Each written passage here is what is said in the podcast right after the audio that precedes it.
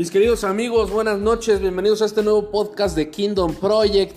Aquí estamos dándole con todo. Seguramente muchos de ustedes ya nos habían extrañado. Pero aquí estamos, aquí estamos para enseñarles un principio de poder, de ultra power, que tiene el punch para cambiar tu vida y para cambiar la mía. El día de hoy, este podcast se llama No sigas a tu corazón. Y muchos de ustedes en este momento estarán diciendo, pero ¿por qué? Si todas las telenovelas de María Mercedes, María de la del Barrio, Marimar y todas las Marías y todas esas películas de Hollywood nos han enseñado que sigamos nuestro corazón porque nuestro corazón nos va a llevar a la verdad. ¿O cuántas veces muchos de ustedes han pedido consejos a amigos o a sus amigas de, oye manita, es que ¿qué hago? Tengo esta situación y te ven con una mirada así, como una mirada mágica y te dicen, escucha tu corazón, tu corazón te dirá el camino de la verdad. Esto es muy común escucharlo en películas y esto es muy común escucharlo en la vida cotidiana. Pero el día de hoy yo voy a romper esa creencia porque Dios no dice eso. De hecho, Dios dice todo lo contrario. Podemos ver en la palabra de Dios en Jeremías 17:9 que dice, engañoso es el corazón más que todas las cosas y perverso. ¿Quién lo conocerá? Y realmente es difícil entender esto, mi querido amigo, porque contraviene todo lo que hemos aprendido culturalmente. Pero te voy a explicar qué pasa. ¿A qué nos referimos cuando decimos el corazón? Cuando nos referimos al corazón estamos eh, entendiendo de nuestras emociones, nuestros sentimientos. Ahora, yo quiero ponerte un ejemplo. Cuando tú te levantas, si ese día tú te levantaste, eh, eh, no sé, y te dieron una buena noticia, tú tienes un sentimiento que predomina en tu corazón, que es la alegría.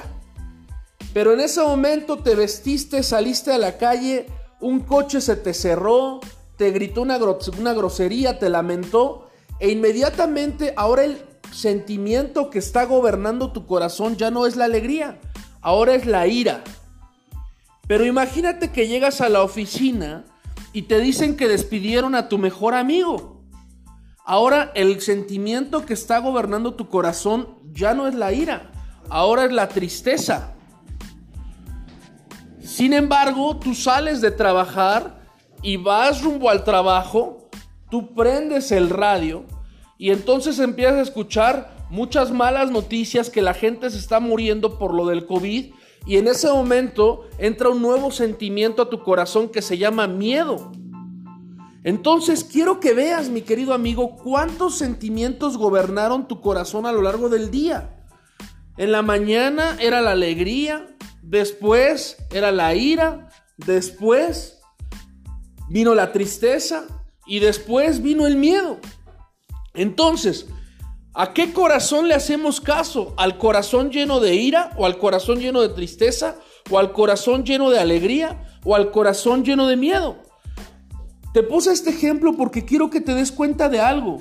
Nuestras emociones, nuestro corazón es muy cambiante. Nuestras emociones no son de fiar, nuestros sentimientos no son de fiar. ¿Por qué? Porque son muy volátiles. Podemos de repente amar a una persona, pero nos hace algo y ya después tenemos ganas de golpearla.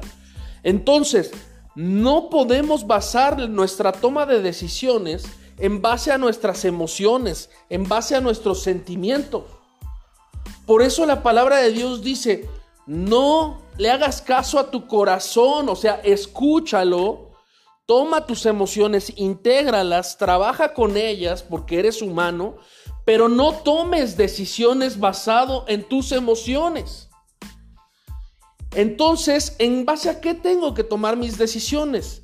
En base a principios, principios de vida, que son puntos fijos que te van a marcar hacia dónde tienes que decidir y cómo es que te tienes que comportar.